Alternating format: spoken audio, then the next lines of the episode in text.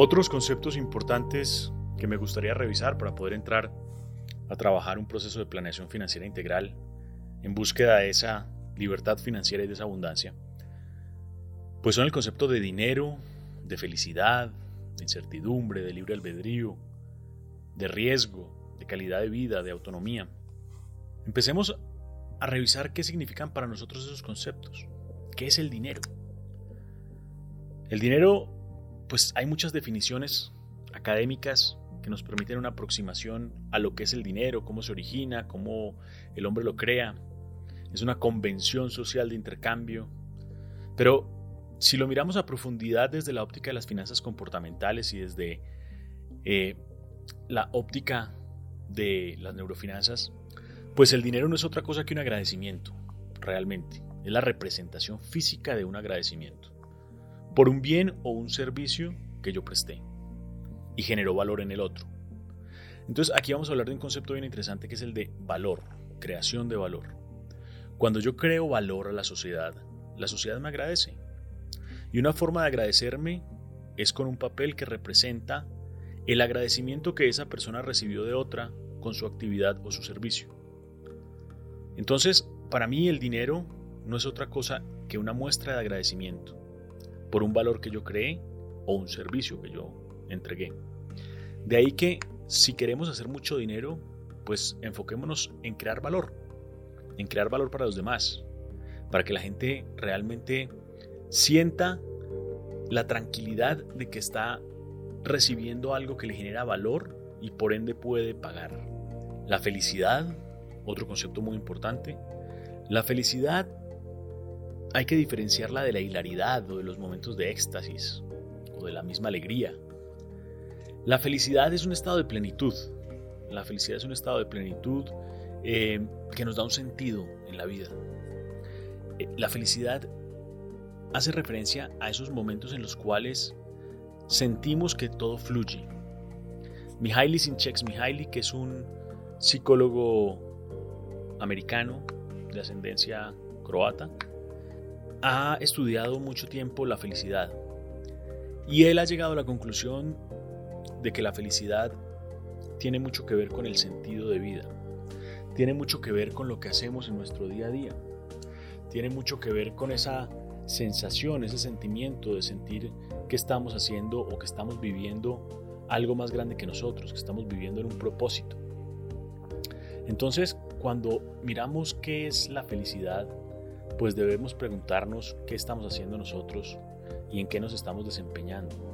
¿Realmente estamos viviendo un estado en el cual podemos disfrutar lo que hacemos? ¿Realmente eh, el tiempo se nos pasa como si no nos diéramos cuenta, realmente estamos sintiendo que lo que hacemos tiene un propósito mayor a nosotros. Ese es un estado de felicidad, es cuando hay un sentido en lo que hacemos, en lo que vivimos. No importa si es una actividad de la cual disfrutamos, puede que no la disfrutemos, pero tiene sentido. Entonces, está el ejemplo de las dos personas que están en una fábrica ensamblando radios. Son dos operarios del mismo nivel. Y uno está maldiciendo porque ensambla su radio y, es lo que le toca hacer y odia su trabajo y siempre lo mismo. Y llega a las 7 de la mañana y marca su tarjeta y trabaja hasta las 5 de la tarde cuando marca su tarjeta y todo el día lo que hace es ensamblar radios. Y tiene una vida miserable porque maldice su suerte de estar en esa fábrica ensamblando radios, pero no tiene nada más que hacer y no sabe hacer nada más. Entonces le toca acogerse a su destino y soportarlo con tesón, en el mejor de los casos.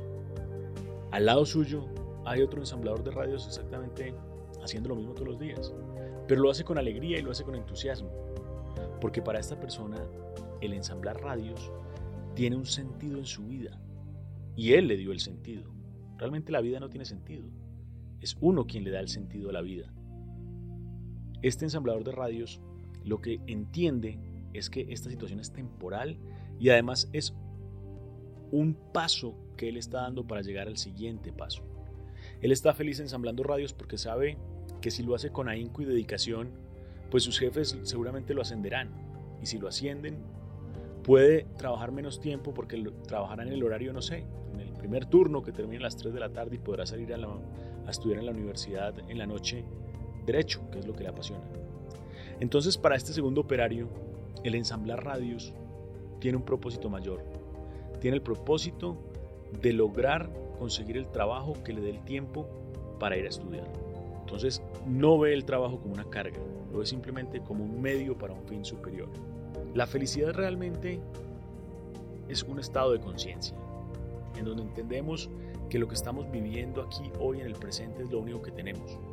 No estamos ni en el pasado, con los sentimientos de, de tristeza o de nostalgia que nos genera el pasado, ni con la ansiedad del futuro. Estamos viviendo el presente y disfrutando realmente de lo único real y lo único que tenemos que es este momento presente. Claro, existe otro concepto que es la evasión primordial. Y la evasión primordial es este concepto en que no queremos sufrir, no queremos llorar, no queremos que llueva, no queremos perder dinero. Pero hay una realidad y es que esas cosas pasan.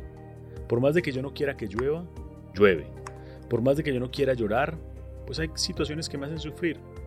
Por más de que yo no quiera tener problemas, pues hombre, los problemas son parte de la vida. Si yo tengo una fotografía en Instagram y le pongo toda la luz que me queda, nada. Y si le pongo toda la sombra, tampoco me queda nada. En el primer caso me queda una pantalla blanca, en el segundo me queda una pantalla negra, pero no me queda la imagen que estoy buscando.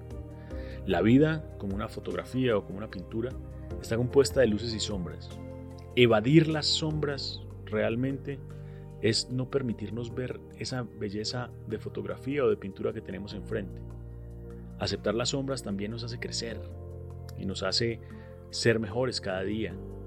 De pronto no ser mejores, pero por lo menos estar más tranquilos. De ahí que lidiar con la incertidumbre, por ejemplo, que es otro concepto, pues sea algo que simplemente hay que hacer. No podemos evitar el riesgo, no podemos evitar lidiar contra lo que es incierto. Queremos tener certitud, pero es imposible.